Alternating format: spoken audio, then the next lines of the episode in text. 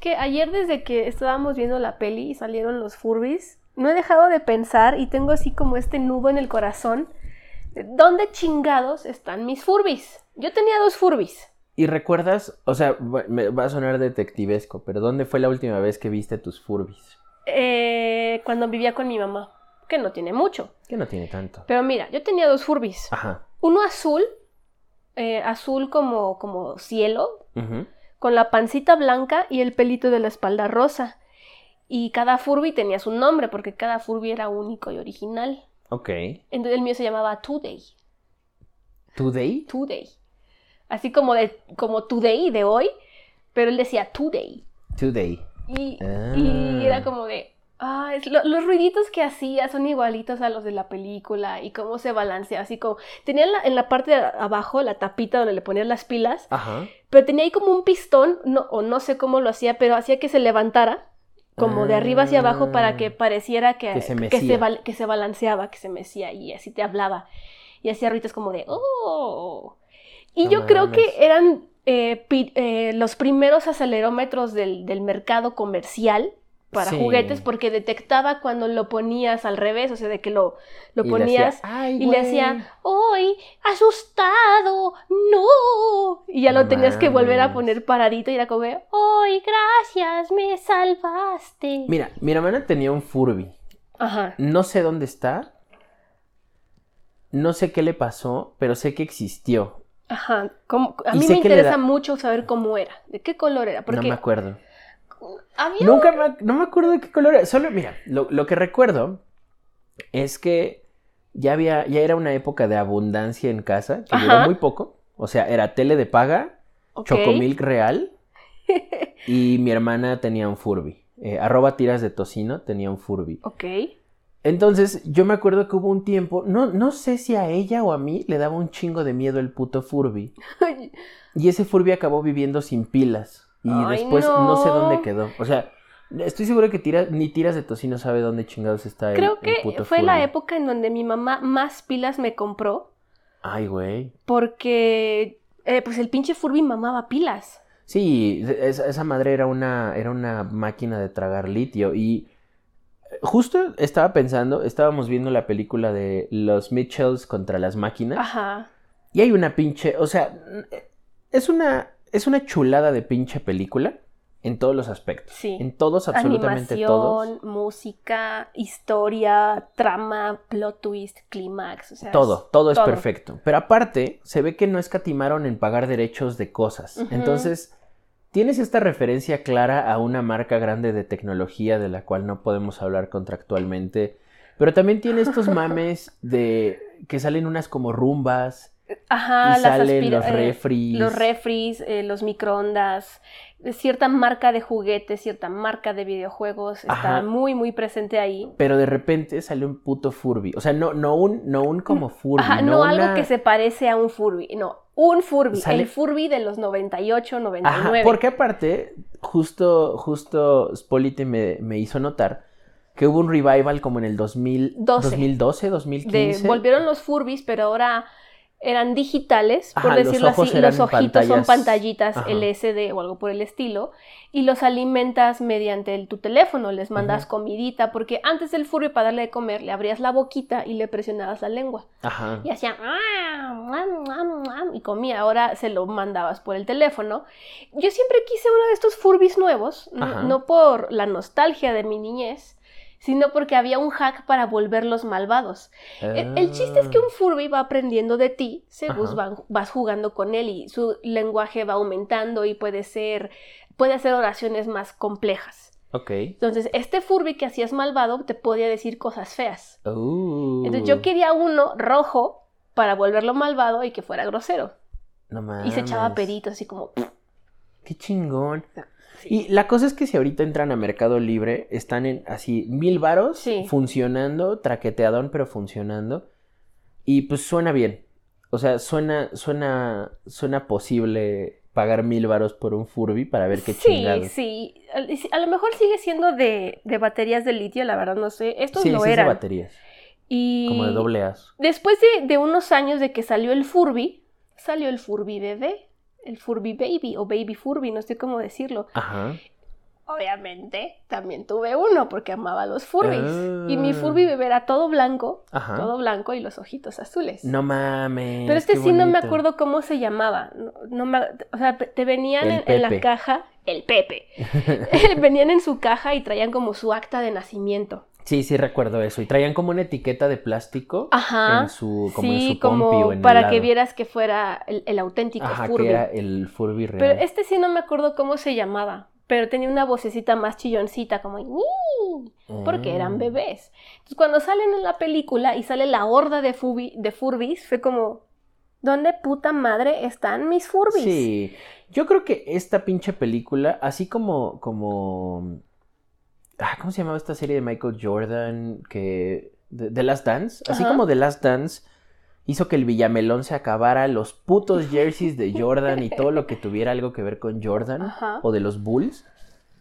Creo que si de alguna manera se hace más viral o se hace más grande eh, los Mitchells contra las máquinas, ah, se acabaron los Furbies para Sí. todos. O se acabaron los Furbies o sale un nuevo tiraje de Furbies, lo que pase primero. Estaría lindo que ese Furby volviera, era lindo. A mí, a mí me encanta. Sé que había mucha gente a la que no. A mí me daba miedo, pero ahora tengo un aprecio distinto por los Furbies. Una de mis primas, a la que llamaremos la rescataperros, porque, porque a eso se dedica, Ajá. ella cuando éramos niños también, ella quería su Furby, pues como todas teníamos un Furby. ¿Por, por qué, por qué le digo la rescataperros? Porque perro que ve en la calle siente lástima, se conmueve hasta las lágrimas y a- lo adopta y lo rescata. Ok, ok. Pero bajo la premisa de es que si no lo hago yo, Nadie lo va a hacer. nadie lo va a rescatar. Ok. Y eso lo viene arrastrando desde la infancia, porque se compró el Furby más feo. Ah, claro, porque nadie lo Porque quería. si nadie, si no lo compro yo, nadie lo va a comprar. Era un Furby verde, eh, con Ah. pelaje camo negro. Era co- co- como si tuviera El, el ma- Furby, manchitas de, de animal print. el Furby de Billie Eilish. Ándale, con, con el pelo ah, magenta, eh, un ojo de cada color. Era un Furby peculiarmente feo. Uf, ¿crees que aún lo tenga? No tengo idea, No tendría que preguntarle. Pero es que ella decía, es que me compré, le dije a mi mamá que me comprara este así con, con lágrimas en sus ojos, o sea, que le llegaba a su core el pedo del Furby. Que si no lo compraba yo, nadie lo iba a comprar. Yo, sí, rescata perros. No Está horrible, nadie lo iba a comprar. Entonces ella se compró el Furby feo. Uf, hay que mandarle... me- A ver, hago un llamado a la, a la población. Si tienen un Furby, aunque ya no sirva, yo se los compro. Sí, Pónganle un pinche precio, mándenme DM en, en Instagram, en Twitter, arroba kumanatsu666. Les compro sus pinches Furbies. Compramos carros y camionetas viejas para desarmar. No, de huevos, o sea, si tienen... ah, Y es la primera vez que lo menciono, pero ando de rescataperros, pero con juegos de Game Boy, Game Boy Ah, Advance. Game o sea, Boy, Game Boy Advance, eh, Nintendo 3D. Nintendo 3DS, Nintendo Nintendo 10. 10. A ver, a ver, aquí está la premisa. Si ustedes ya cogen, si ustedes ya tienen hijos, si a ustedes les vale pito, era, jugaban videojuegos en el pasado y ahora ya no juegan. Y véanme a mí como la camioneta de se Compran cartuchos, videojuegos, o Furbis". controles o furbis viejos que vendan. Ajá, entonces, si ustedes tienen de esta pinche tecnología retro, obviamente no les voy a pagar el pinche top dólar por ello, porque yo sé que ustedes ya ni los usan, así que no me van Ni a ver los la cara- valoran, por eso los están vendiendo. Ajá, no, no me van a venir a ver la cara de pendejo. Pero sí les ofrezco una lana, de huevos. O sea, y, y sepan que no soy una persona que revende las cosas, soy una persona que repara cosas, que... Ay, me reparaste el refri, gracias. Pero no, o sea, sepan que, que soy una persona que tiene aprecio por, por sus, sus, sus cosas. O sea, no voy a andar por la vida revendiendo lo que ustedes me vendan, o No, lo se, que que- ustedes se me queda donen. en esta casa. Se queda en esta casa, entonces, si tienen Furby, si tienen cartuchos, si tienen videojuegos que ya no usen, que están en la casa de sus mamases o sus papases o en su pinche closet porque ustedes ya cogen y, y fuman marihuana, aquí hay un acopio. El- la Fundación Alejandro González para los Furbis desahuciados. tiene- uf, no mames, hay que hacer un logo. Hay que hacer un logo para, para que nos manden Furbis. Sí. Este, pero sí, o sea, si tienen ¿Sabes cualquiera de qué? estas También cosas... si tienen iPod que ya no usen. Ajá, eh, cualquier tecnología vieja que tengan que a lo mejor tiren un pinche mensaje. Arroba Ujú. Spolity en Instagram, Ujú. arroba Kumanatsu666 o Kumanatsu en ¿cuál, cuál- cuál También eres Kumanatsu666 en Twitter. en Twitter, pero en Ajá. Instagram sí soy Kumanatsu666 o sin 666. No, también con 666, claro, ¿cómo no? Déjame checar. Ya, vamos a checar, sí, cómo no. Pero sí, o sea, Sí, 666, claro. cámara Kumanatsu con K 666 en, en Instagram, en Twitter, mándenme un pinche mensaje directo, díganme su precio, díganme si ustedes lo pueden traer, si nosotros podemos ir, y de huevos, que, que aquí hay un acopio para videojuegos viejitos y cositas. Qui- Quiero probar si también los cartuchos de 10, de 3DS, de Advance, también tienen este coating que sabe feo No, para no, los no. niños. Pero danos contexto. Es que, pues, tengo mucho tiempo libre y estaba un día viendo en TikTok que hay eh, un tren sobre que los cartuchos de Nintendo Switch tienen un coating o una, una cobertura, Una capita. una capita química que sabe feo para que los niños mm, o los animales, por supuesto, no se lo metan a la boca y se lo traguen y se ahoguen. Ajá, Y yo dije, nah, no es cierto. sí. Y pues sí, agarré mi Switch, saqué mi cartucho de Mario Kart, así con la puntita de la lengua, así. eh, eh, sí sabe horrible, o sea. Es un sabor químico que va aumentando según empiezas a salivar con la, con la lengua y sabe muy, muy feo. Desde que salió el Nintendo Switch, este era el gran fun fact de... No, yo no ¿Sabías sabía, que ¿no? así de, de, de... Estas son 15 cosas que no sabías so- sobre tu Nintendo Switch. Número uno. Los cartuchos tienen eh, eh, su pinche madre. Y sí, resulta que los, los cartuchos... Es la primera vez que los cartuchos son tan chiquitos. Ajá. Porque pues no mames, intenta tragarte un cartucho de No, NES. pues no. O uno de 3DS, por ejemplo, está cabrón. Ah, sí, son, son más gorditos, eh, rectangulares. rectangulares y así. Entonces, esta es la primera vez que hay un cartucho tan chiquito de, de- de Nintendo. El de. PlayStation Vita era más o menos así de chiquito, pero no tiene un coating ni nada. Porque a Mm. Sony le vale pito. Si te, si te pasabas Bueno, un- el un- Nintendo, el, el- eh, perdón, el PlayStation Vita no está dirigido a niños.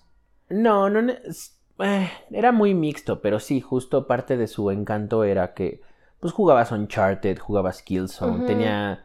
e- Era una pinche consola portátil que no era fácil de conseguir si eras un squinkle. Porque Es pinche correcto. pantalla OLED, Ajá, dos lados cara. de cristal, la- la- el pinche borde de aluminio. Era, Era, cara. Y, y en cambio Nintendo, que siempre ha estado más enfocado a los niños, pues piensa en, en consolas que sean más difíciles de romper, que sean más duraderas, juegos con temáticas infantiles, no todos, pero sí la gran mayoría. Sí, como más family friendly o para poderle ayudar. O sea, sí, hay, hay pinches juegos de Paw Patrol, pero también está para el pinche ñoño gordo que huele a sopa. Ahí, ahí está tu pinche Zelda, ¿no? Entonces, Huele a sopa. que huele a sopa, a sopa Campbell's. Entonces es natural que Nintendo sí piense en esas cosas, pues porque hay mucho niño alrededor de su mercado. Ajá. ¿Cómo describirías el sabor?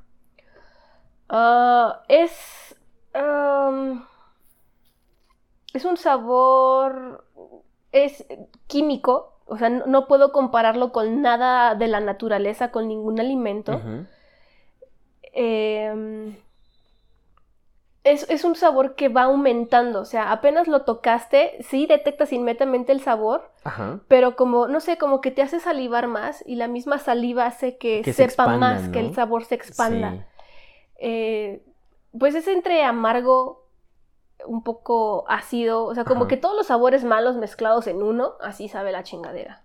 El... No me... Hace como una semana estábamos ya acostaditos en la cama, tapaditos, y de repente me volteé a ver Spolity súper seria y me dice... Te doy la mitad de lo que cuesta un pinche juego si lames un cartucho ahorita. y yo dije, mmm, medio juego, ¿eh?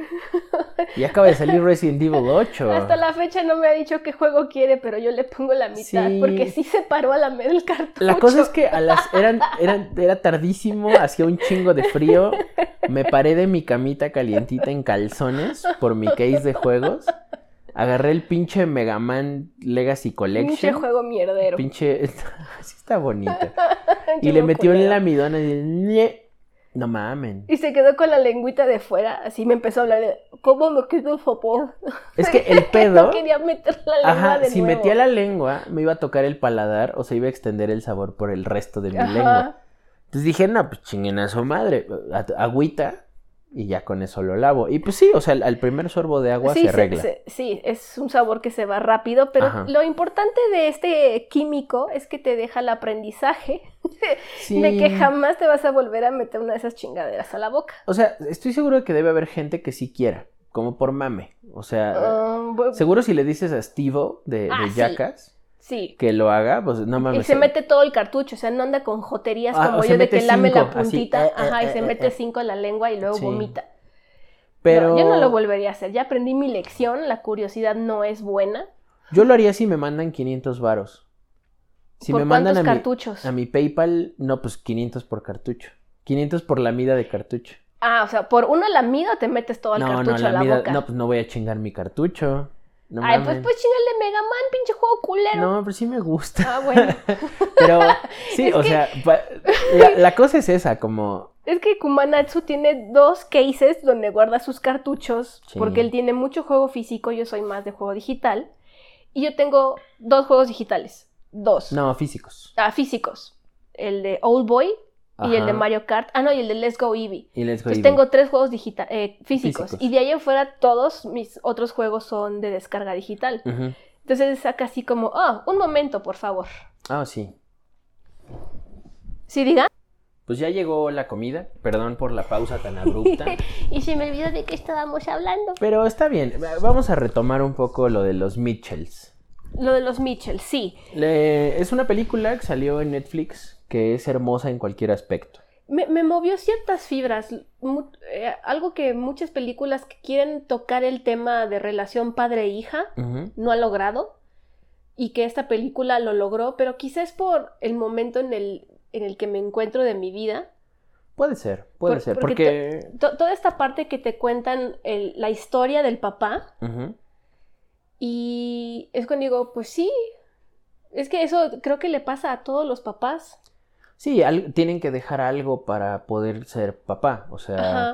O sea, su idea de querer vivir en el bosque, porque él era muy eh, amante de la naturaleza, pues tienes que abandonarla para darle una buena vida a tu bebé. Ajá. Bueno, a ver, primero me gustaría darles una, un ahí recap chiquito de, de qué chingados va la película. Es, es una película de animación que salió, parece que fue hecha durante el 2020 Ujú. eh, o planeada para salir en 2020, es de Sony y pues es la historia de una chica, de esta chica que es como súper creativa, que en su casa, eh, con sus propios medios, hace películas chiquitas Ujú, Como pequeños clips. como clipsitos que sube a YouTube, ¿no? Entonces agarra a su perro, A su es- hermano. que es un puja ahí todo, todo puteado, luego a su hermano, que es un niño que pues solo habla de dinosaurios, ¿no? E- En general creo que la niña se considera a sí misma como, como una outcast, como una niña que es rara, que, que no le sí, gusta que no lo común. encaja. Ujú. Y su hermano pues es muy igual, ¿no? Pero su hermano es un pinche fanático así cabrón de los dinosaurios. Sí, entonces- sabe así de- detalles científicos mamalones y Ajá. que le enferma ver un dinosaurio fuera de los estándares. Ajá, que, que no es un dinosaurio como debería de ser. Entonces,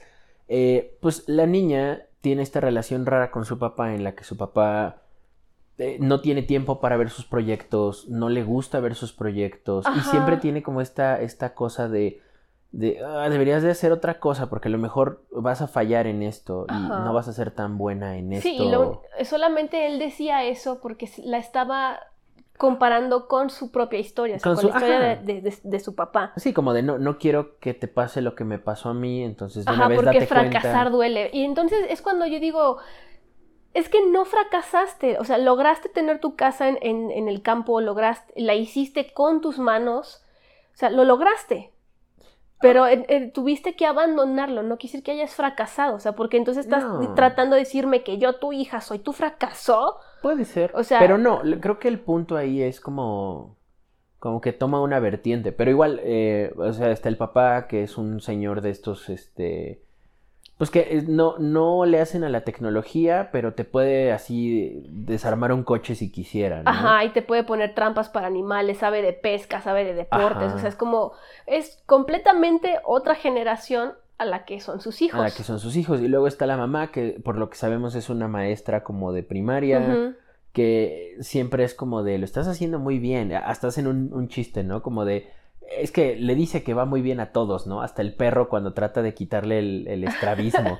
Entonces, pues sí, también está, está bien cabrón. Entonces resulta que la chica esta eh, aplica para la Universidad de, de Los Ángeles de, para estudiar como Cinematografía. cinematografía. Eh, y pues ya está muy emocionada porque nadie en su casa la comprende, pero empieza a acercarse a esta gente como en Los Ángeles que, que es muy afín a lo que ella hace, que le reconoce sus clips, que dice, no mames, está verguísima lo que haces y la chingada. Y finalmente llega el día en el que se tiene que ir a, a- a Ah, la esa, esa universidad. parte me hizo enojar tanto. Y pues algo sucede en, en la familia en la que el papá la caga, tiene que enmendar la situación, pero para enmendarlo dice, bueno, pues vámonos todos de road trip y en vez de que la chica se vaya en avión Ajá. a Yo, la, California, yo la llevo a California. yo la llevo en un road trip con toda la familia a California, ¿no? Y ahí es donde empieza... Mm, se ve que le echó ganas. Fue como de, bueno, fuck it, ya estoy aquí. Ajá. Voy sí, a hacer de esto lo más pasaj- pa- pasajero posible, lo Sí, más lo llevadero. más llevadero, lo, más polite posible con, con la familia, ¿no? Entonces la chica se esfuerza mucho, sigue haciendo estos clipsitos y la chingada. Y a la par hay un, un evento importante de una compañía grande de tecnología, porque son los que hacen todos los teléfonos, todas las Ujú. laptops, todos las pinches asistentes. Todo, lo, eh, todos los de- virtuales. el- todo el internet de las cosas también es de ellos. Es de esos güeyes. Entonces, esto es, esta empresa eh, presenta este nuevo, esta nueva inteligencia artificial y lo anuncia como de le pusimos piernas y brazos a tu teléfono, a tu smartphone. Y estos robots, por algún motivo también, eh, se vuelven malos. se vuelven malos y empiezan a tratar de capturar a toda la gente y pues aquí es donde empieza todo el desvergue de los Mitchells contra las máquinas. Es, es una película bien bonita visualmente, bien... La historia es bonita y es justo lo que tú decías. A pesar de que, por ejemplo, a mí me caga mi papá, me caga los huevos. Y esta película no me hizo querer llamarle y decirle, papá, No, es que ahora te... No, no, pero es algo que, que ra- me- que- que razonas, que interiorizas Claro. para ti. Y, y también lo que me hace pensar es, bueno, si un día, eh, si un día me hacen eh, command Z en, en los huevos y ya no tengo una vasectomía y tengo un hijo, pues al menos quiero, quiero, quiero no ser como este güey, ¿sabes? Quiero, quiero Ajá, es- es hacerlo algo mejor que, que, que él. siempre he pensado y, y comparado, no es que vaya yo a tener hijos, pero es como en el supuesto caso de que yo fuera a tener una hija, es no te voy a obligar a hacer algo que no quieres. No. Eh, si está en mi interés pagarte algo extracurricular, un deporte, un idioma, un pasatiempo X, voy a preguntarte si quieres, no te voy a inscribir al que me salga de los huevos. sí, no, no te voy a inscribir a clases de chino a las 8 de la mañana contra Ajá. tu voluntad, ¿no? Sí, porque no te puedes quedar en tu casa un porque- sábado en la mañana a descansar. No, Ajá, y- por- y porque, el no. chino es el idioma, el idioma del, futuro. futuro. ¿Sabes cuántos, per- cuántos humanos hablan chino? Yo, supongo que todos los chinos, Sí. ¿verdad? Que realmente no me importa. No, y eran intereses bien raros y bien boomers. Pero Ah, pues, fíjate que en esa, en esa etapa te voy a meter a estudiar chino porque se me sale de los huevos. ajá. Ahí mismo había una clase de dibujo. A mí- o sea, todo el mundo sabe que a mí me mama dibujar. Ajá. Y yo le dije, oye, fíjate que hay también una clase de dibujo en esta misma escuela. En cuanto se acaba la de chino, empieza la de dibujo. ¿Me la puedes pagar? No, Mm. porque yo solo quiero que aprendas chino. A mí no me interesa que aprendas a dibujar. ¿Qué te va a dar el dibujo en la vida? Nada. Verga. Yo dije, ah, bueno, pues chinga tu madre. ¡Mamá! Pero la clase costaba, no sé, 100 pesos, 150 pesos, porque la daba una chica que ahí mismo estudiaba y era como amiga de los dueños o wherever. Y ella solamente quería un espacio para enseñar a dibujar manga. Ujú.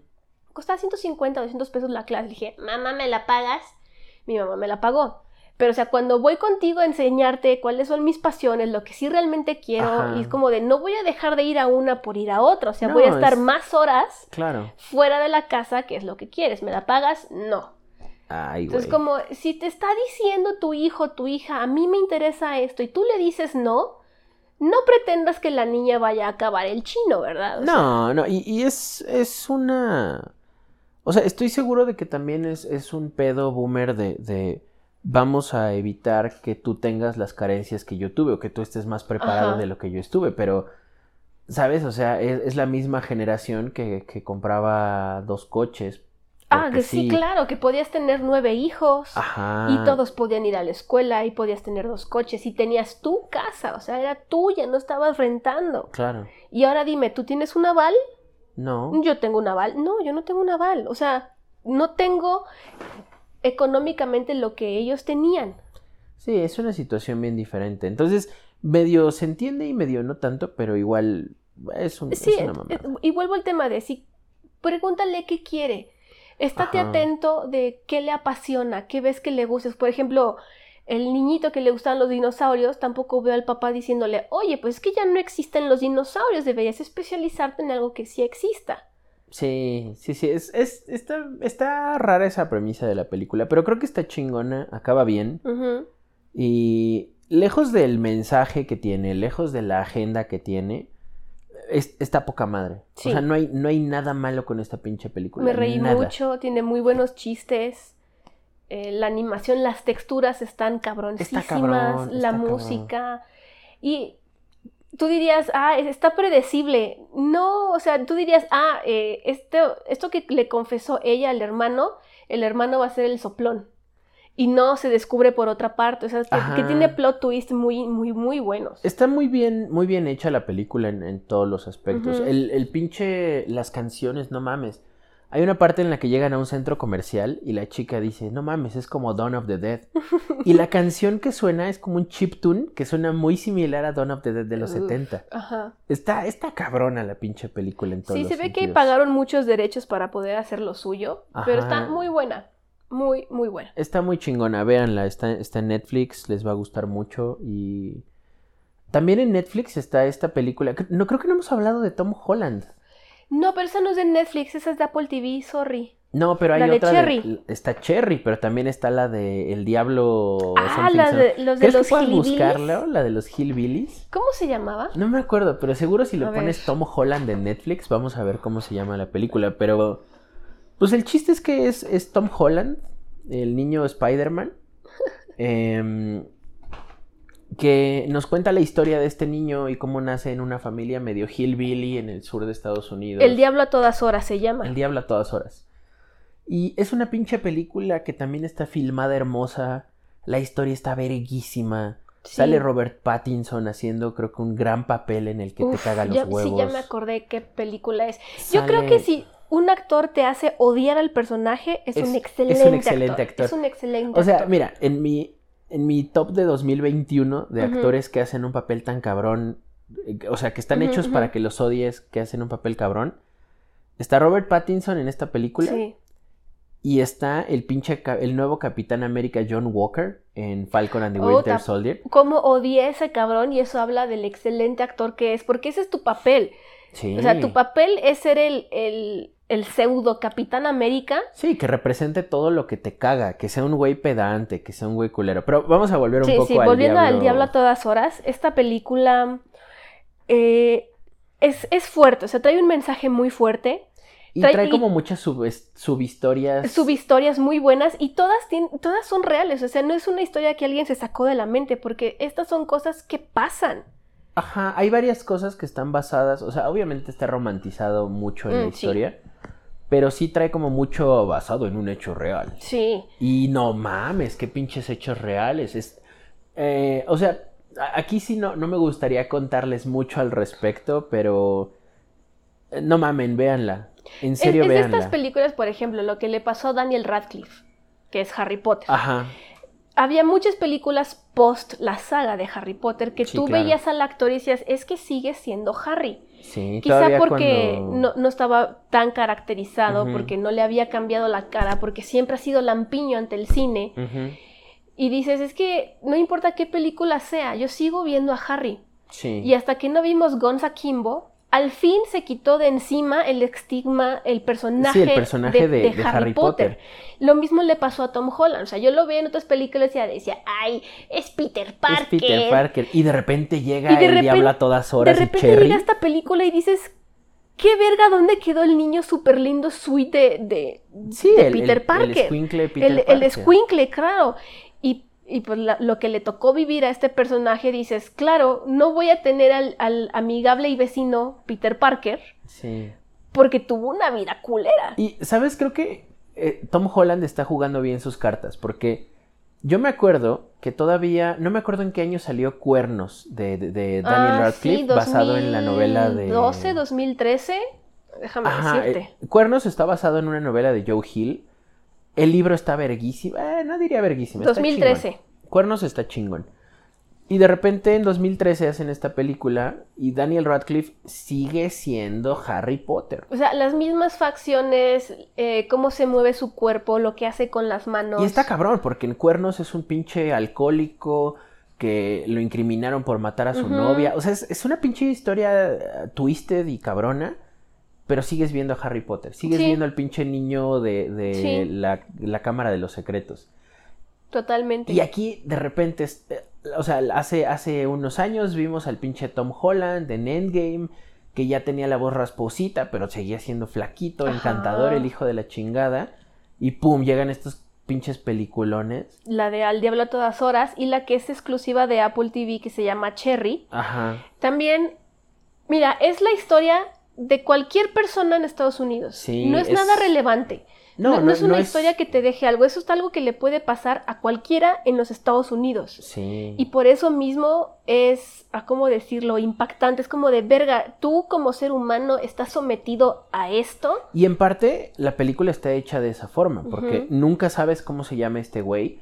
Porque Uh, podría ser cualquier güey. O sea, Sí, se puede llamar Peter, se puede llamar John, se puede, puede llamar llamar, José. José. O sea, es la historia de cualquier persona que viva ahí.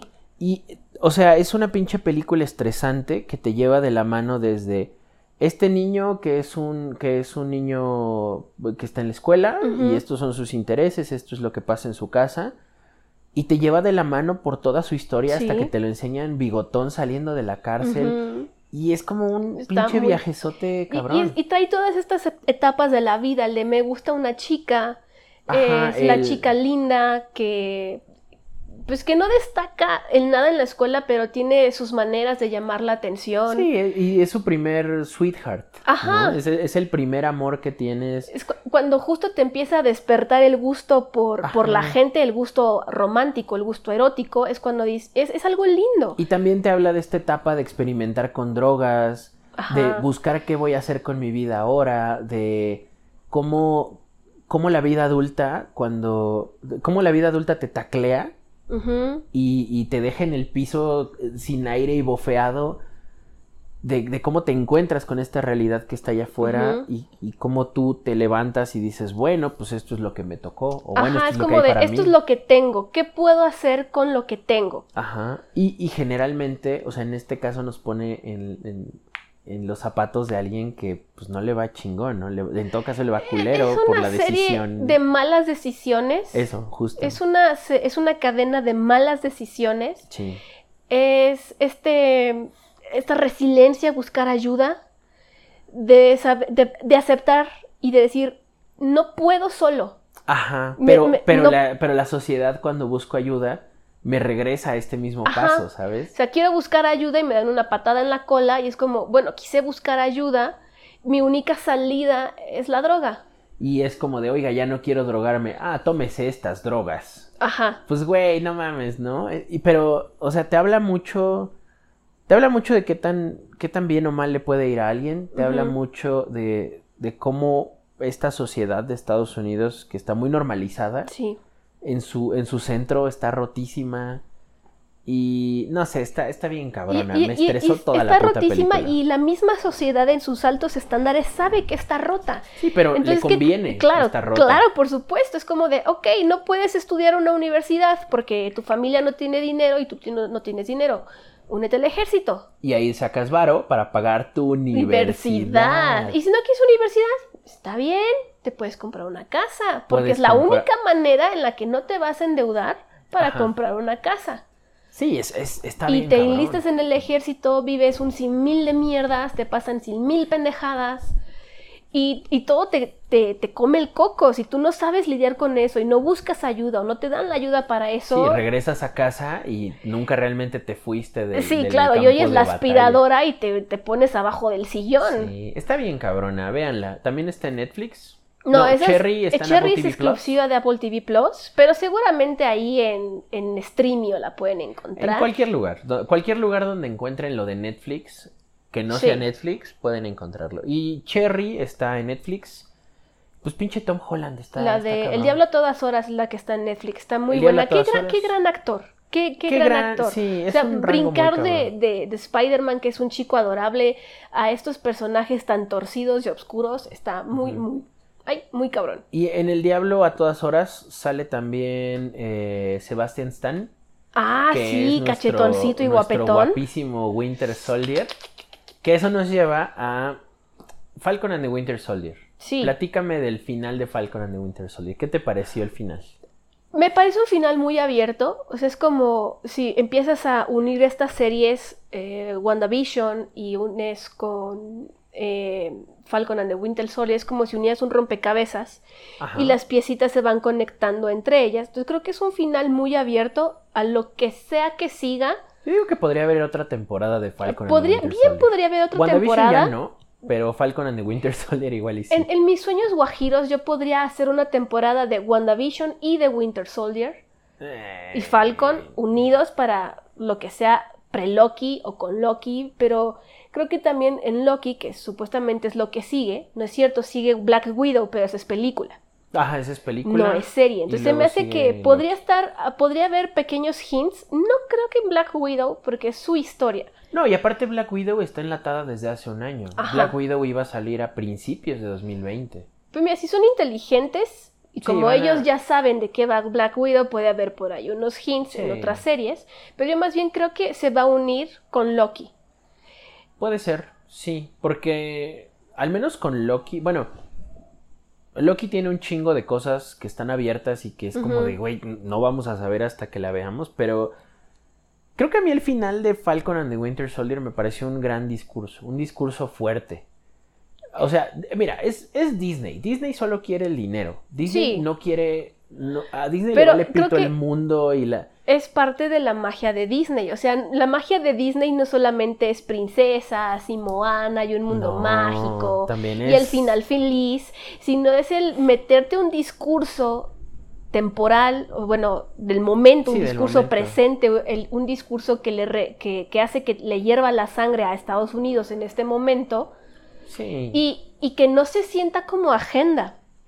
Que no se sienta como de, ah, este pinche tema otra vez lo he visto en todas las redes sociales y ahora Disney me lo pone.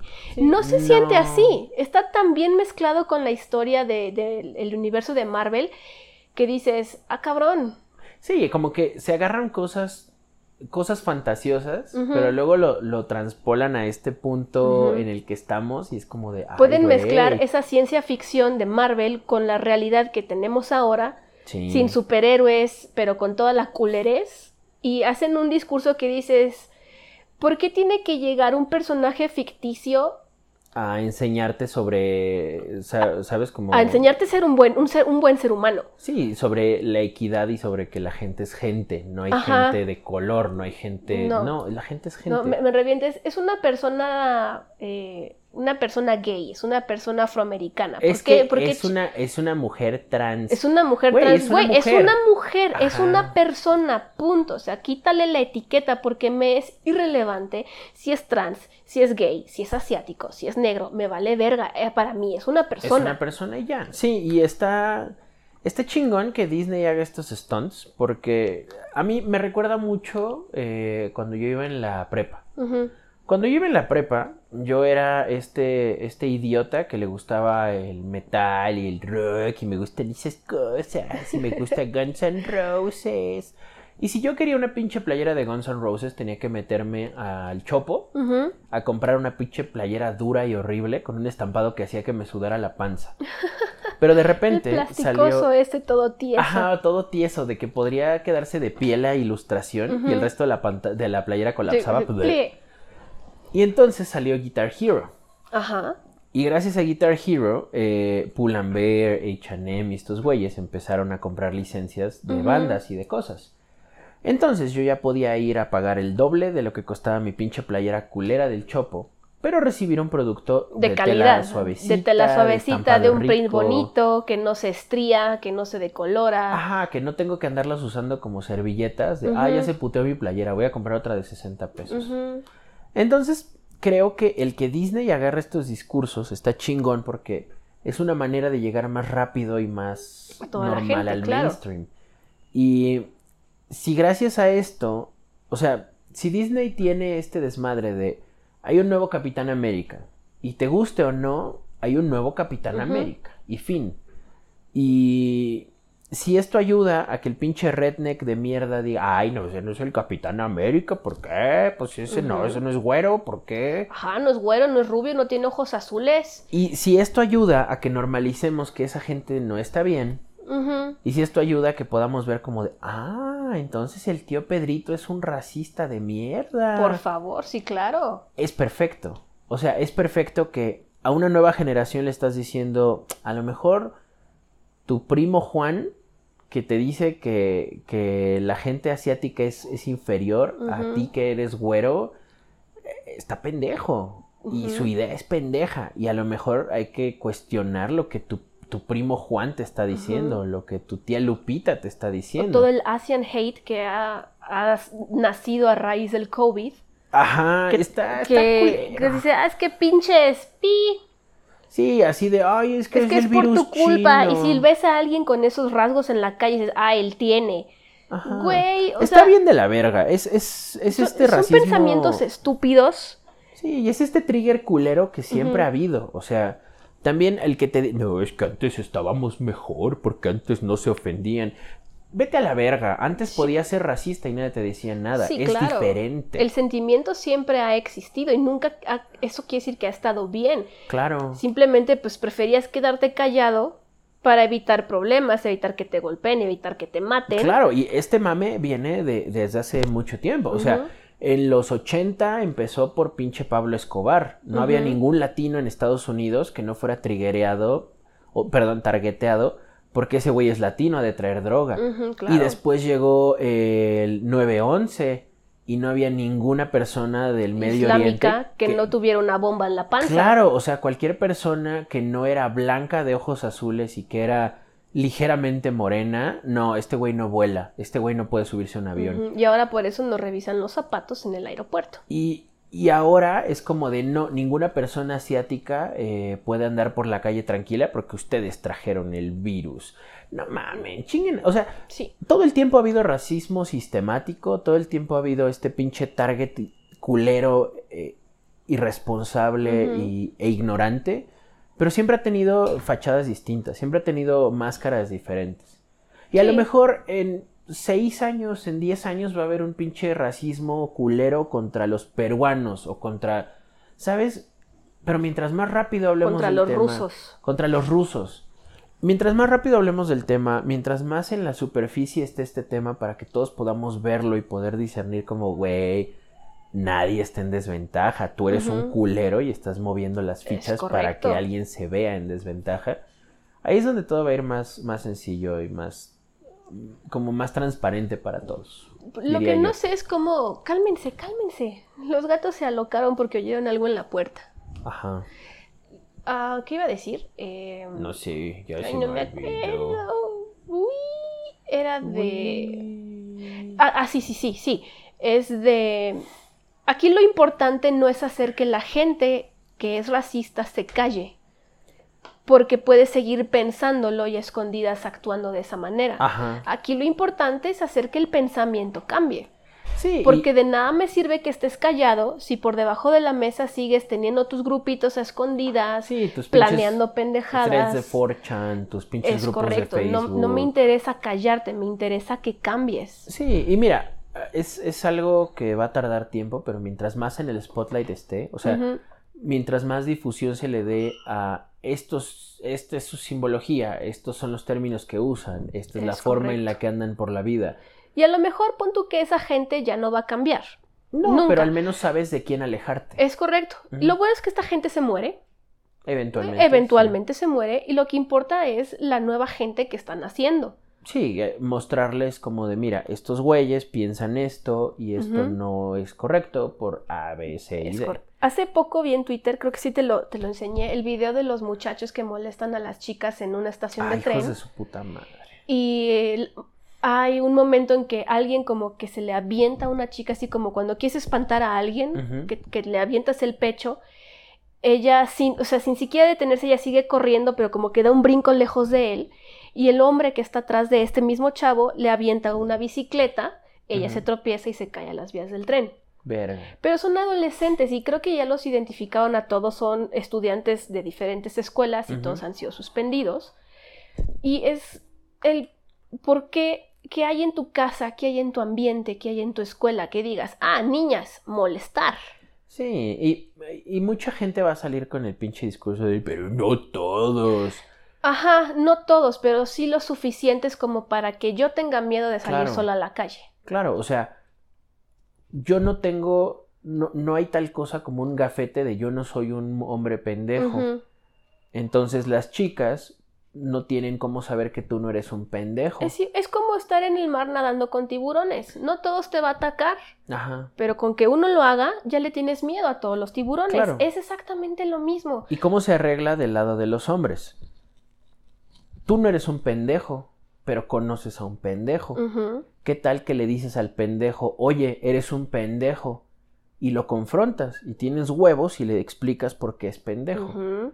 Y si realmente es tu amigo, va a entender o va al menos a escuchar tu argumento. Y, si no entiende y no te escucha, ese no debería ser ese tu no amigo. debería ser tu amigo. Eh, ese es el punto, creo yo. Eh, si eres, si eres un hombre que convive con pendejos y celebra sus pendejadas, eres parte del problema aunque tú no hagas pendejadas. Es correcto. Y eso también te convierte en pendejo porque no defiendes, no detienes, no confrontas. no confrontas. Es el mismo pedo de all cops are bastards. ¿sabes? O sea, no hay, no hay policías buenos, porque si hubiera policías buenos, no habría malos.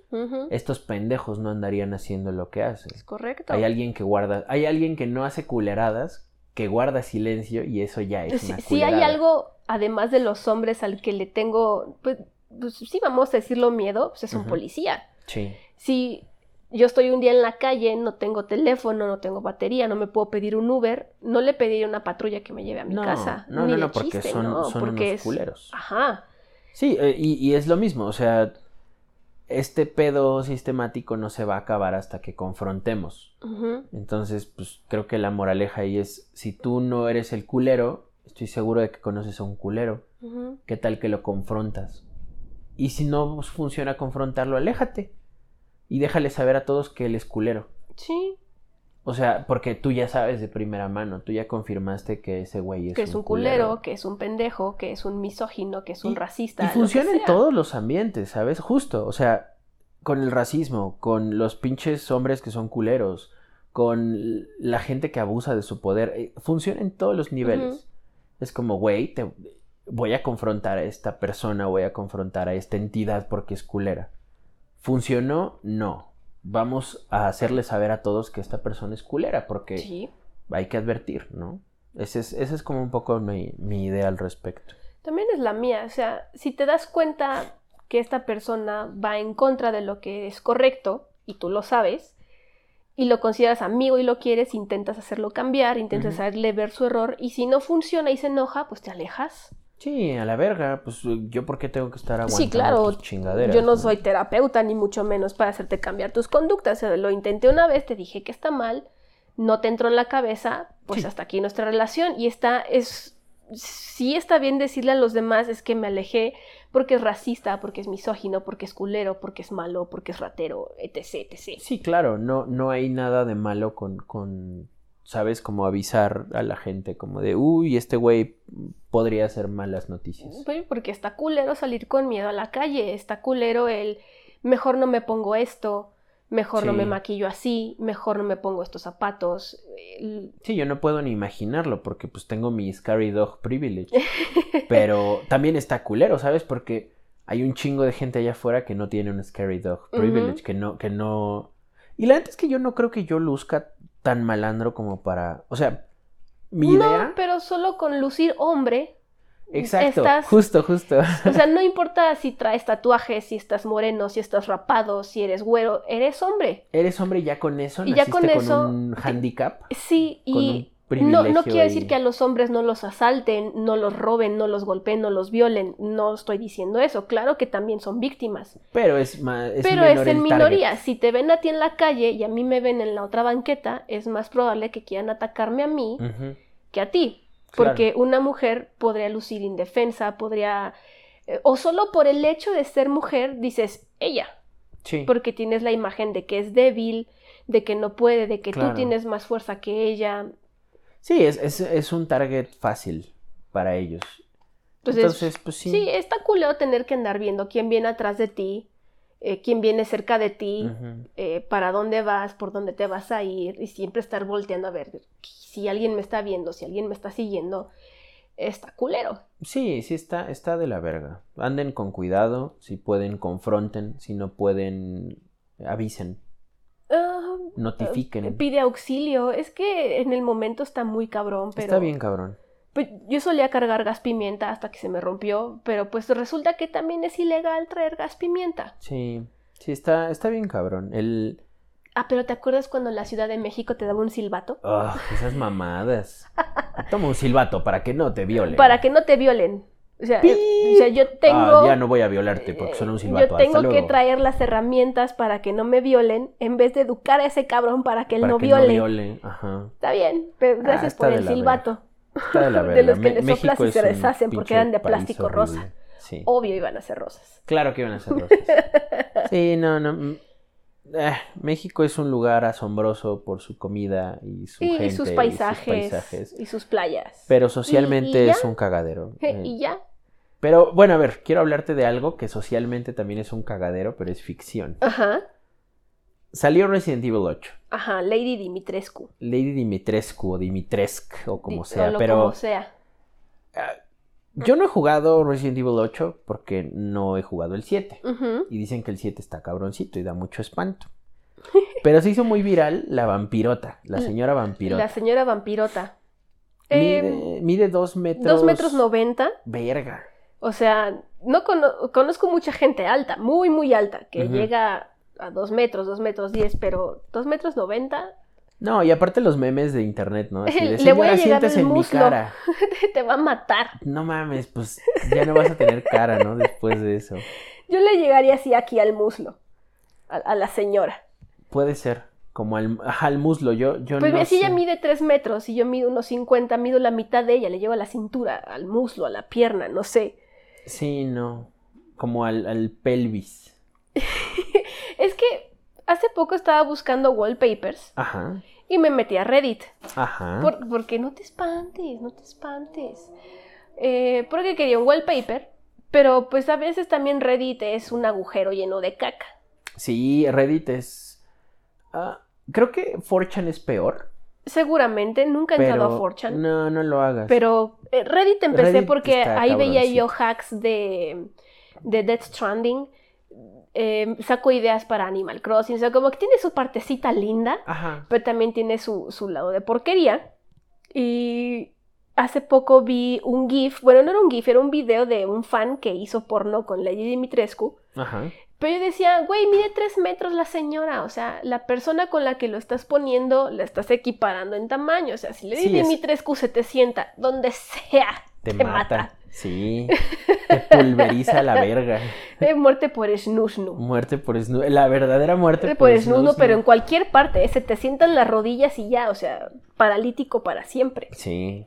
Y hasta que vi, o sea, de, de mucho seguir scrolleando, sí había uno donde la señora mide tres metros y le ponen a un personito Así chiquito. chiquito y así y se ve que ella lo está abrazando y la cara de él le llega al ombligo. Qué chingón. Era como, sí, esto es más real.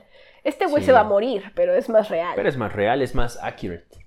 Y el pinche juego dicen que está bueno. Me- mi amigo Ro, a quien le mando un saludo y un abrazo caluroso. Claro.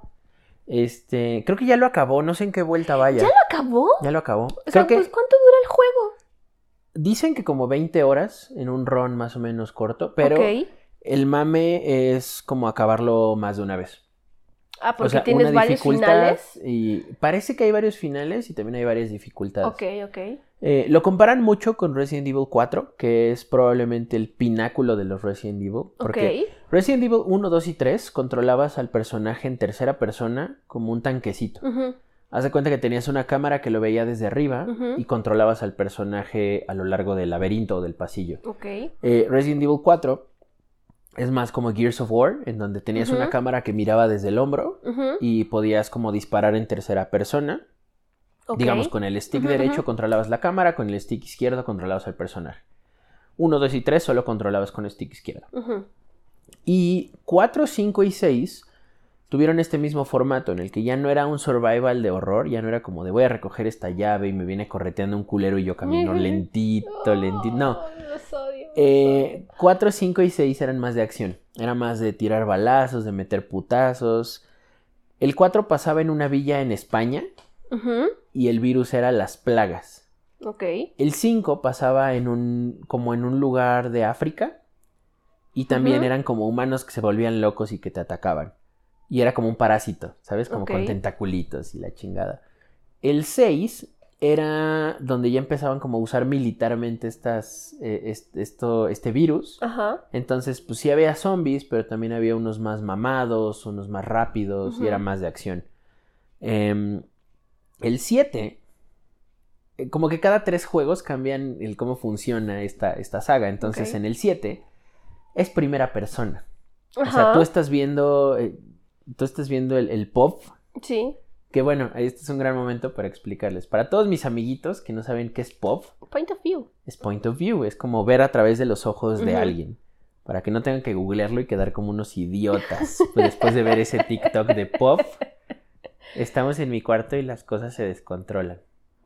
Me acabo de cagar. Ya no, ya no tienen que googlear qué significa pop. Pero el pedo aquí es que el 7, 8 y 9 en teoría deberían de ser en primera persona. Ajá. Y el 7 dicen que está cabrón. Porque entras a una casa con una pinche familia que está loca. Entonces no solo es una familia que está loca, también es cómo integran este pedo paranormal, que en uno eran zombies, luego eran las plagas, luego era lo que sea. Cómo integran este pedo del virus con esta familia que está loca. Ajá. En una casa que está contenida, con unos gráficos cabrones, con un ambiente muy oscuro, porque es una casa. Me cagan los videojuegos oscuros. Eh, Me cagan las películas y videojuegos oscuros. Porque es el quiero poner atención, porque no me quiero morir, no me quiero asustar. Eh, quiero poder jugar bien, Sí, quiero prestar atención a la historia, a lo que está pasando, pero, güey, no veo. sí, está Verga, no veo. Entonces, eh, como que apagas la luz, le subes el brillo a la, a la- al Al- contraste de la, de la, del televisor para ver si ves algo más allá. Pero puta, me cagan los juegos y las películas oscuras. Sí. No veo, me Y- estreso. Dicen que el 7 está cabrón, así de espantasmas y de, del... ¡Ay, cabrón! Ah, Está mm, cabroncísimo. mm, Y el 8, al parecer, dicen que le bajaron un poquito. Ok. Y también tiene sentido, porque el 7 pasaba todo adentro de una pinche casa. La, la familia se llaman los Baker, la familia Baker. Y aquí es una pinche mansión donde está la vampirota con sus nalgotas de un metro cada una. y sus hijas que parecen Harley Quinn, también son vampiras. Y luego hay unos hombres lobo y luego está la villita. Chingón. Y luego hay más jefes, pero definitivamente es un juego que no quiero jugar, o sea, no quiero saltarme el 7 porque me, me llama la atención, ¿sabes? Como este Pero nivel de... No son historias consecutivas. sí, sí, sí, son Ah, consecutivas. El protagonista del 7 es el protagonista del 8. Ok. Pero parece que hay un mame ahí que une las historias y que une el final del 7 con el final del 8, que yo desconozco porque no lo he jugado. Ok. Pero sí lo empezaste a jugar. ¿El 7? Ajá. No. No le he tocado. ¿Cuál era el que estábamos jugando? Ah, el 2. Ah, Eh, el remake del 2. Rehicieron el 2 Sí, con este formato de tercera persona. No, primera persona. Tercera persona. Tercera no persona, ¿no? Tercera persona. Rehicieron el 2 y está bien chingón. La verdad lo, lo disfruté mucho, pero llegó un punto en el que o me daba mucho culo o era Sí, como, güey, ya no puedo pasar esto. Era No, como está muy Ya me difícil. dio miedo. Te pones a jugar Animal Crossing. Ajá. Y también salió Resident Evil 3. Hicieron un remake del 3 y ese ya no, ni lo compré porque pues no acabé el 2. Ujú. Pero creo que son juegos muy... O sea, gráficamente Capcom está haciendo unas cabronadas. Desde Devil May Cry 5, Ajá. pinches facciones, pinches rostros, texturas, son, son muy bonitas, son visualmente muy bonitas. Entonces no dudaría que Resident Evil 7 se Está muy vea cabrón. de mucho más miedo porque todo se ve más real, todo, ¿sabes? Las caras, el- el- las, las texturas de las casas, de, la madera, de todo. Me emociona un chingo. ¿Y qué pasó con Cyberpunk? Cyberpunk sigue culero. Hasta último- donde sabemos sigue Hasta donde culero. sabemos sigue culero. eh, sacaron un parche para arreglar cosas, pero madrearon otras. Entonces, pues ya no, ya no se ve qué vaya a pasar. Ok. O sea, está cabrón ver que la gente que hizo Witcher haya sacado esta madre y que esta madre hasta hoy todavía no se haya arreglado o hayan salido a decir como, güey, ya chinguen a su madre todos. Quitamos de la tienda esto, olviden que esto pasó. ¿Ya no está para comprar? No, si tú quieres comprar Cyberpunk, creo que puedes comprarlo digital en Xbox One. Ajá. Creo que puedes comprarlo digital en para computadora. ujú, No puedes comprarlo digital para Play 4. Ok. Y algunos lugares, bueno, muchos lugares lo tienen físico para Play 4 rebajadísimo, así de Ujú. 500 varos. Dame Wow. 500 varos por Cyberpunk en cualquiera de las otras consolas. ¿Y en PC será mejor? ¿O está Dicen igual? que la mejor versión es la de PC, porque no se rompe tanto y gráficamente está cabrón. O sea, hay, hay un mérito que nadie le quita a Cyberpunk y es que es probablemente de los juegos que más bonito se ve en la historia de los juegos. Ok. Eh, pero sí, su pico está en PC. La gente que tiene buenos reviews de, de Cyberpunk es porque lo acabó en PC. O sea, sí hay gente que ya acabó el juego. Sí, sí el, sí, el juego es acabable, o sea, puedes acabar el juego. Ok. Pero no hay manera de acabar el juego sin que te salgan bugs y que te salgan pendejadas. Mm. ¿Y De... cuándo crees que lo vas a volver a reinstalar? No tengo idea. O sea, yo, mi idea era, pues a lo mejor por ahí de mayo sacan el parche grande, ya es jugable, lo acabo una sola vez y chingo a su madre Cyberpunk. Pero no ha pasado. Pero no ha pasado. Y la verdad es que el Play 5 sí tiene menos espacio de almacenamiento de lo que normalmente... O sea, de lo que yo recuerdo que tenía en el Play 4 Pro, que era un terabyte interno, que era completito para ti, y un terabyte externo, que era mi disco duro que usaba toda la vida. Aquí son como 600 gigas internos, más mi terabyte que tengo externo toda la vida. Entonces, pues para un pinche juego que pesa 50 gigas, te la piensas. Sí, está cabrón. Está, está muy cabrón. Entonces ahorita creo que tengo instalado, instalé Returnal, no lo he empezado a jugar. Tengo instalado, digo, de, de Play 5 tengo Godfall, tengo Antonio Halcón. Antonio Halcón, el patinador más molón, que está verguísima. Pinche Tony ¿De, Hawk de qué va ese juego? De... no tiene historia. eh, tienes a un... eh, escoges como un skater, puedes hacer el tuyo, o escoges alguno de los que ya están prehechos con sus habilidades. Y te ponen en un escenario donde tienes que cumplir tareas. O sea, primero te enseñan cómo hacer trucos, que cada botón hace un truco, cada puedes saltar, puedes eh, llegar como un puedes llenar una barrita de energía y si la llenas, haces más puntos cuando haces trucos, vas más rápido, saltas más alto. Y te ponen en estos escenarios que ya están hechos con rampas y te dan como una lista de cosas a hacer. Así de, ah, junta todas las letras de skate. eh, recolecta eh, la cinta, el VHS secreto. Llega a esta área secreta. Junta tantos puntos. Junta más puntos todavía. Este. Sabes como tienes este checklist de cosas por hacer en el escenario y ya vas y lo haces. Y mientras más vas llenando este checklist, te va desbloqueando otros, otros escenarios. Entonces, primero está, creo que un almacén, luego está una escuela en Miami, luego, y así vas como juntando varios. Y la neta es que yo lo recuerdo. O sea, pues es un juego al que le dediqué casi toda mi pinche infancia, ¿no? O sea, es un juego que sí acabé y jugué muchísimo. Y está chingón. Primero escuchar el soundtrack, porque se ve que no les alcanzó para el soundtrack de todas, o no les quisieron vender todas las canciones que tenían antes. Ajá.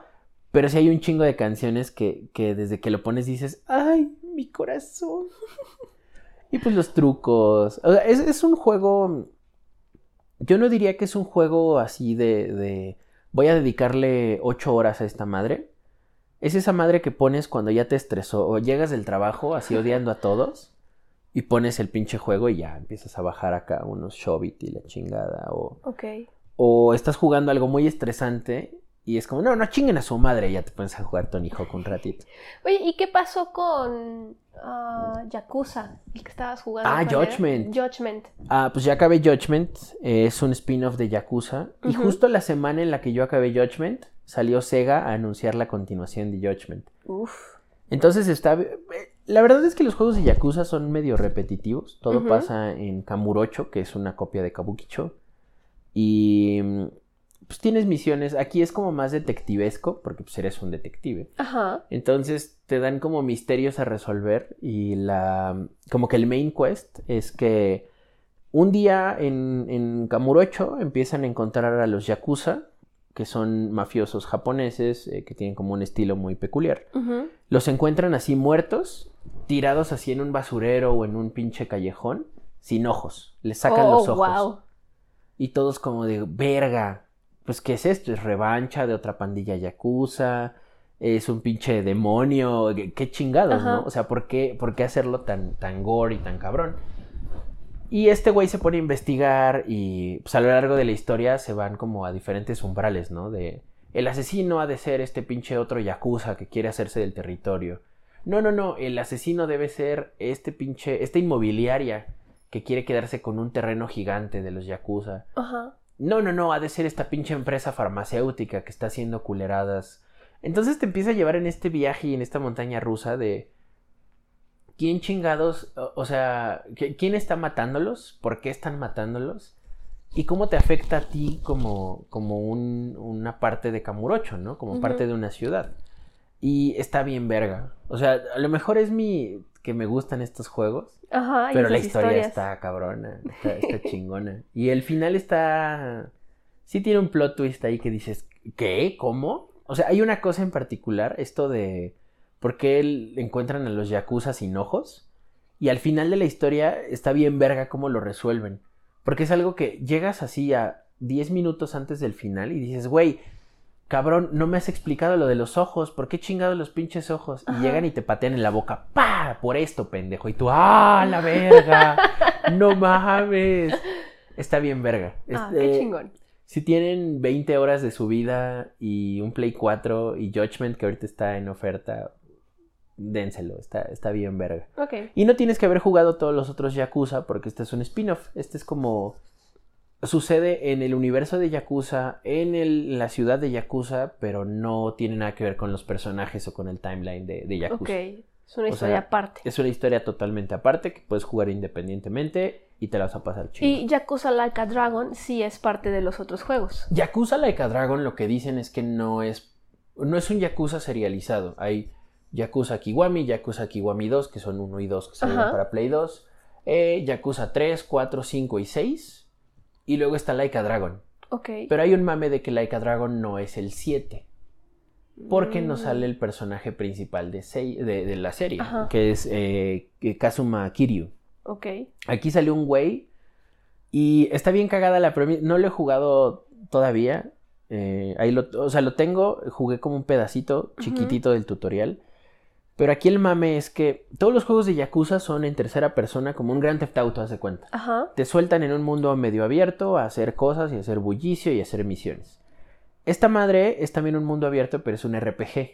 Oh. Y la historia es que está este güey que de niño creció jugando Dragon Quest, creció jugando eh, Chrono Trigger y todos estos juegos RPG de Super Nintendo.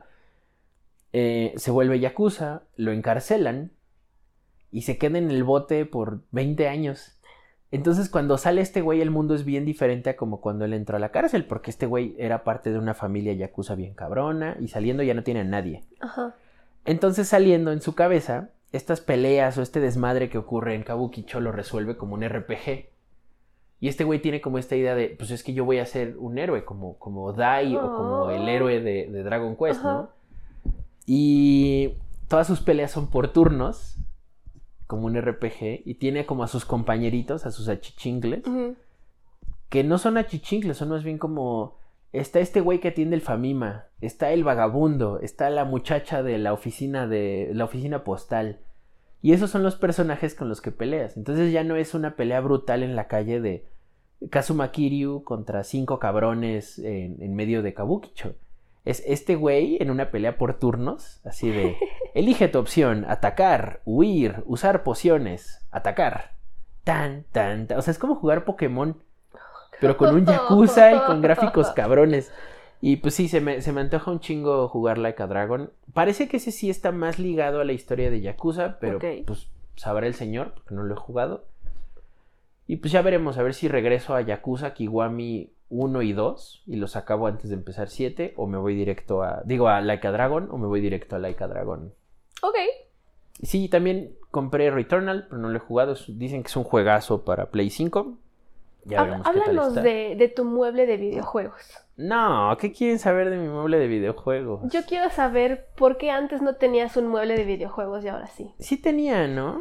Bueno, Sí, había un pero- librero donde pero- estaban las figuras y estaban Ajá, era cosas. como mitad para ti, mitad para mí. Y pues ahí están todos tus videojuegos. Creo que... Te, te voy a contar algo. Ajá. En ocasiones llego a un pinche Game Planet y veo juegos baratos. O llego a Amazon y veo juegos baratos.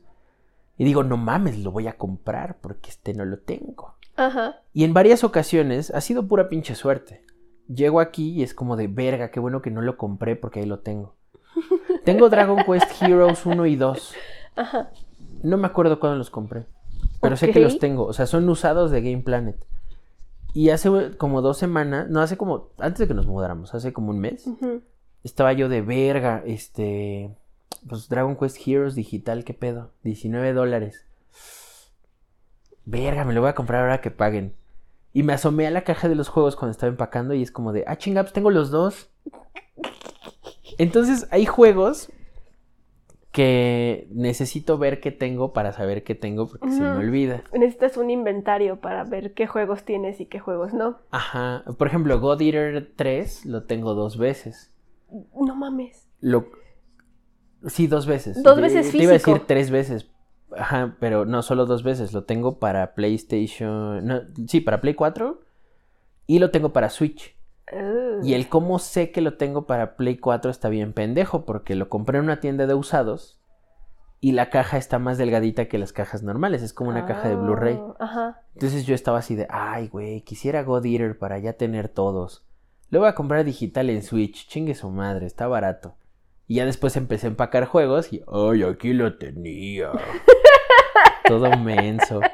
Entonces sí, hay un chingo de juegos que luego me da la duda de, ay, güey, ¿lo, ¿lo compraré o no lo compraré? Y tenerlos visualmente. Y la neta creo que se ve bonito. O sea, tengo como varias cajas lindo. que son lindas, así de... Se ve lindo. Los Fate Extella, me acuerdo que en el librero anterior se veían, porque son como libros, como libros de hechizos, haz de cuenta. Y pues los tapaban las figuras y lo tapaban más cosas. Y aquí ya se ve así cabronzón. O el Yakuza 6 que me regalaste en Navidad. Ajá.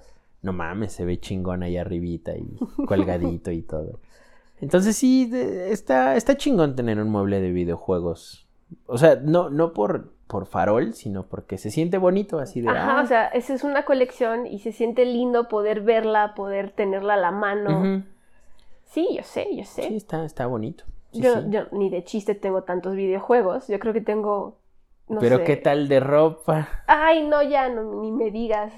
Incluso antes de mudarnos dije, "Ah, voy a deshacerme de ropa que ya no quiero, que ya no me queda. Fueron dos bolsas de basura. Tres bolsas de Fueron basura. tres bolsas de basura y aún así dije, tengo un chingo de ropa. Sí. Tengo un chingo de ropa y no sé cómo me la voy a llevar.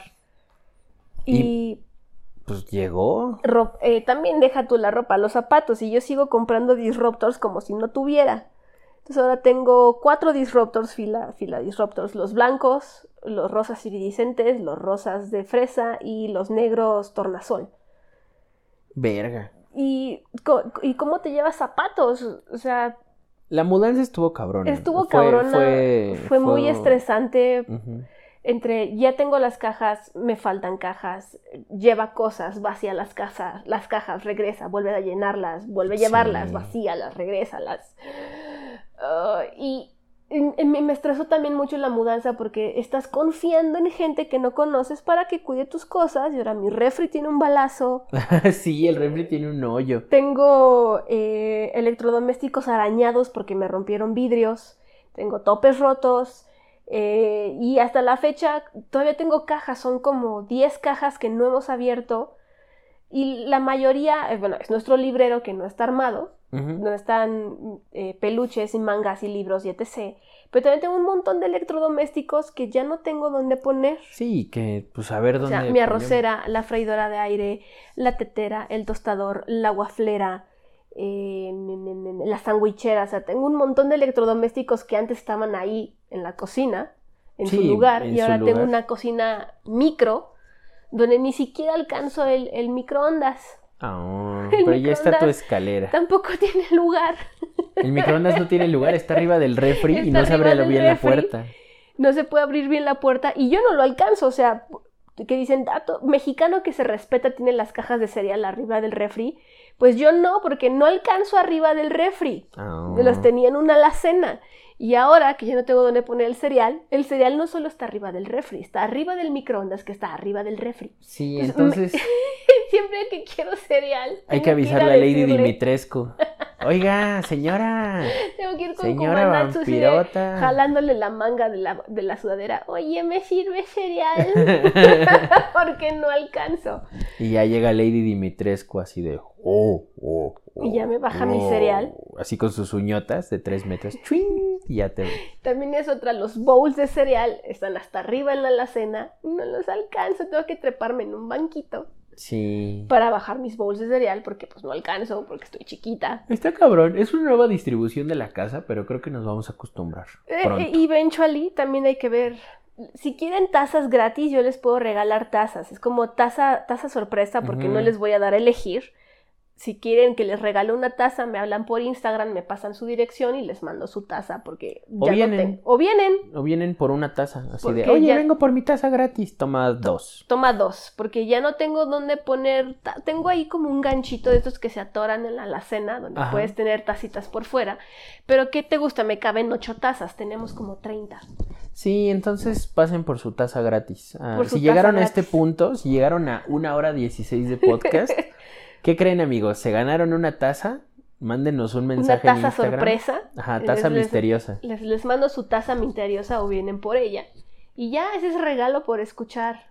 Sí, es el primer giveaway, tazas que nos sobraron de la Mudanza, mudanza. porque ya no tengo dónde poner, o sea, ya no tengo espacio y ni siquiera he sacado todos los toppers, no he sacado todos los platos, no he sacado todos los electrodomésticos Sí. y ya no tengo dónde poner una chingadera más, Y en parte fue por eso que no habíamos grabado hace un putero, porque porque era Cajalandia. Era Cajaslandia. O sea, de- creo que desde que empezamos, desde el último podcast que hicimos fue cuando empezamos a buscar casa y estuvo un desmadre en ese entonces. Y después de eso encontramos el lugar y empezamos a empacar y, Y planear toda la mudanza y desde ahí empezó el estrés y me dio una colitis bien cabrona por estrés. Sí, y pues el desmadre de mi pancita que ya les había contado. Entonces, por eso no había podcast. No les prometemos que va a haber semanal o quincenal. No, va a haber pues, cuando haya. Hay un montón de cajas por abrir y se- tenemos que ir a nuestro consorcio de mineros a seguir trabajando. Y pues está, está muy cabrón trabajar, desmudarte. Sí, desmudarte y, y sí, es un cagadero, pero tengan confianza en que va a haber otro No Soy un Robot, va a seguir habiendo No Soy un Robot. Sí, eventualmente. Este fue muy random. Empezamos a hablar de... ¿De qué estábamos hablando? Y dijiste, voy por los micrófonos. De los Furbis, no ah, sé. sí, de los furbies. Sí, Dije, espérame, voy por los micrófonos. Entonces fue súper espontáneo que esto nació. sí, y, y pues ya, entonces pues sigan, sigan disfrutando de este bonito día. Eh, sigan alabando a Satanás. Tomen agüita. Tomen agüita y tengan un bonito fin de semana. Los queremos mucho. Bye, bye, wow, wow.